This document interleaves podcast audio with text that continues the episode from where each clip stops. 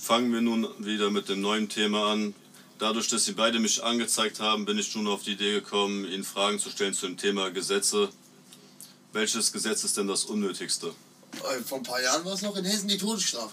Ja, die war auf jeden Fall unnötig. Landesgesetz, Bundesgesetz, weiß ja jeder keck, ähm, übertrifft einander. Richtig. Was gibt's noch? Es gibt im Beamtenschutzgesetz gibt's einen, einen Paragraphen, der sagt, dass ähm, wenn ein Beamter während einer Dienstreise stirbt, die Dienstreise beendet ist. Hä?